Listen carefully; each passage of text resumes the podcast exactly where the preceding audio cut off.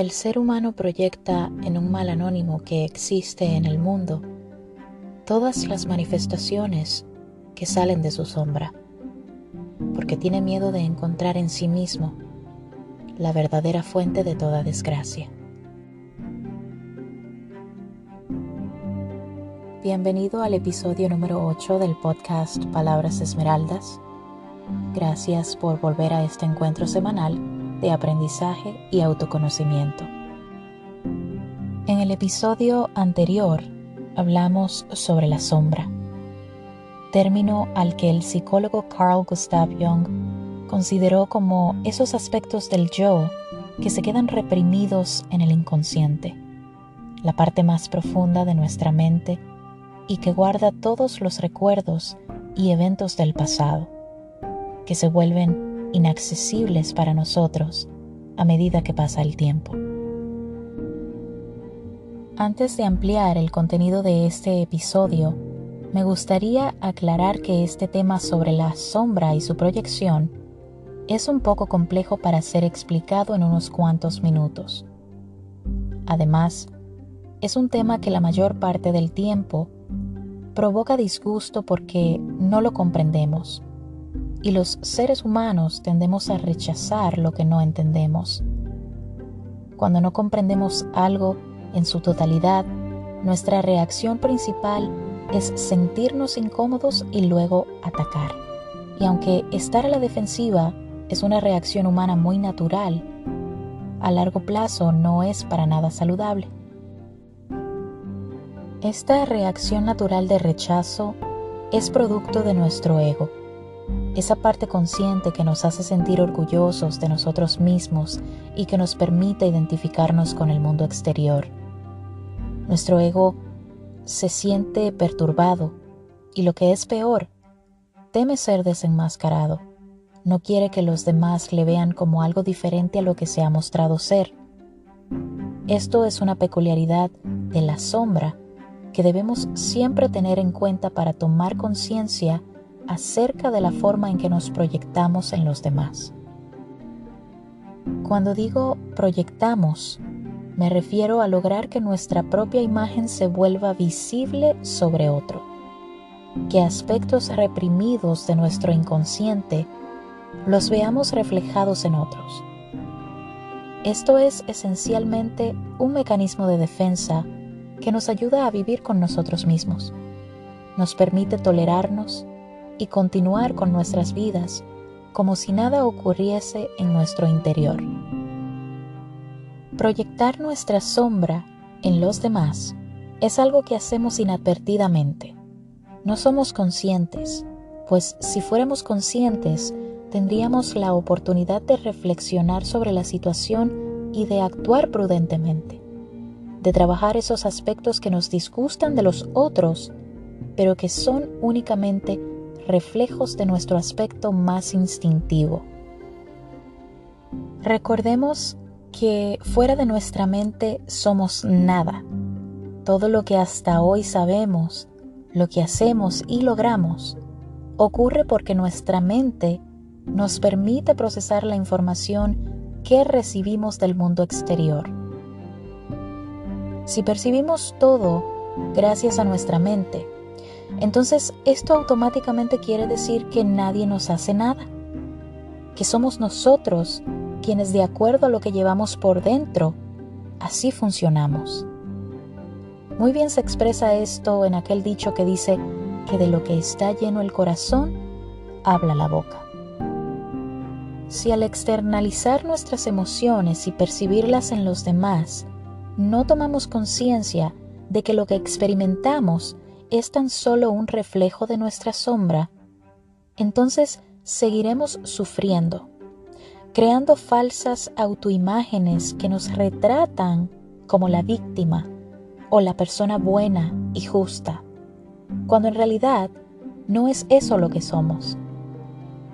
Darnos cuenta de que nosotros no somos tan buenos ni tan perfectos como creemos, altera y sacude a nuestro ego haciéndonos caer en el rechazo y la negación de una parte sustancial de nosotros. Por esta razón resulta tan difícil recorrer el sendero del despertar.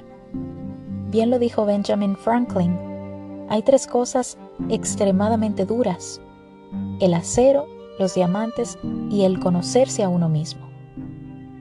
Arriesgarse a caminar por el sendero del autoconocimiento e integración de nuestra sombra es arriesgarse a experimentar contrariedad y desengaño.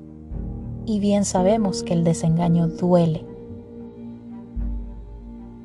Darnos cuenta de que somos tan rencorosos, tan envidiosos, tan imperfectos como aquellos a quienes catalogamos como tal, nos destroza. Pero lo cierto es que dentro de nosotros también hay maldad y caos, quizás en menor grado que en otros seres humanos, pero sí los hay. Ningún ser humano es perfecto, y mucho menos puede uno sentirse completo si rechaza una parte de su ser. En el episodio de la polaridad hablamos sobre esto. Los polos no son más que extremos de una misma cosa y se manifiestan en diferentes grados. Y no puede existir una cosa sin otra, porque todo se corresponde. Negar que existe el frío es negar también que existe el calor. El universo es dual, nosotros somos duales. Dentro de nosotros hay tanto aspectos femeninos como masculinos, hay tanto bondad como maldad. Pero desafortunadamente hemos crecido fanatizando el hecho de que solo los buenos y los justos son los que merecen ir al reino de los cielos. Esto inmediatamente nos lleva a condenar la parte de nosotros que para la sociedad es perversa y destructiva. Por esta razón, me atrevo a decir que existen tantas personas deprimidas, tanta gente desorientada, traumatizada por querer desempeñar un papel perfecto. Pero recordemos que el universo no nos pide que seamos perfectos, nos pide que seamos enteros para que podamos dar lo mejor de nosotros. Expresar esas emociones negativas que se alojan en nuestra mente es completamente aceptable Reprimir lo que sientes no lo es, porque conduce sutilmente a grados más elevados de frustración. Un ejemplo muy obvio de esto son aquellas personas que tal vez por parecer muy controladas y muy agradables, van dejando pasar situaciones incómodas, instantes que les fastidian, pero que se van alojando en el inconsciente hasta que un día ya no aguantan más y explotan, descargando toda su furia en los demás y así revelan su sombra. Otro ejemplo muy claro de la proyección de la sombra es cuando pensamos en que los demás nos odian o cuando creemos que alguien, ya sea un amigo, un compañero de trabajo o un familiar, nos detesta. Nos juramos a nosotros mismos que esa persona nos aborrece ya sea por la forma en que nos mira o en la forma en cómo nos trata pero lo que realmente sucede es que nuestra sombra se está proyectando. Quizás porque tenemos muy baja estima sobre nosotros mismos o porque nos odiamos a nosotros mismos de cierta forma. Y ya sé, quizás estás pensando, pero qué ridiculez es esta. Claro que hay gente que me odia y gente a la que no le caigo bien. Es cierto, sí hay mucha gente que manifiesta maldad en las calles, pero si te valoraras como debes, ¿estarías cerca de gente así?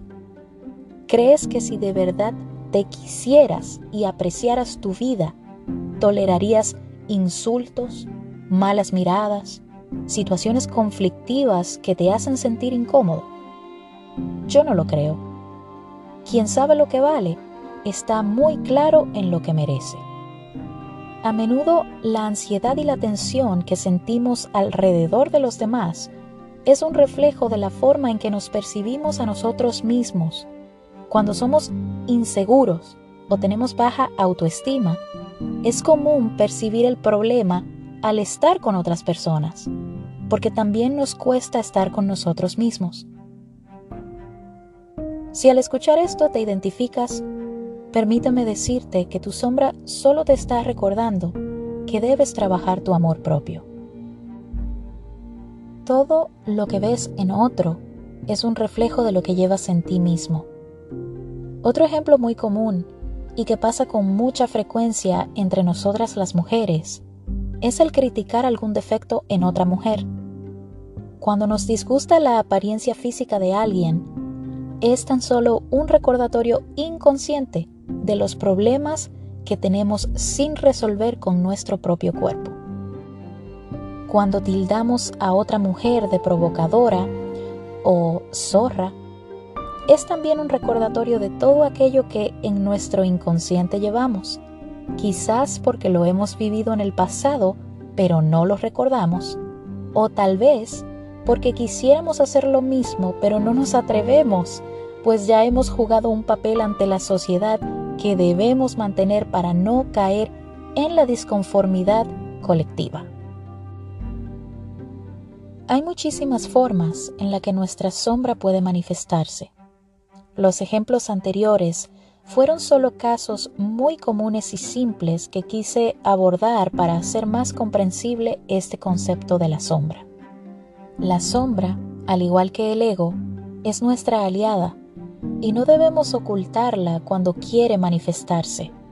Lo ideal es aceptarla, reconocerla dentro de nosotros y darle un espacio para que pueda manifestarse sin sentirse juzgada y rechazada. De esta forma, ella irá perdiendo fuerza y no se apoderará completamente de tu vida. Para integrar tu sombra, no necesitas complicarte haciendo una maratón de lecturas sobre autoconocimiento y amor propio.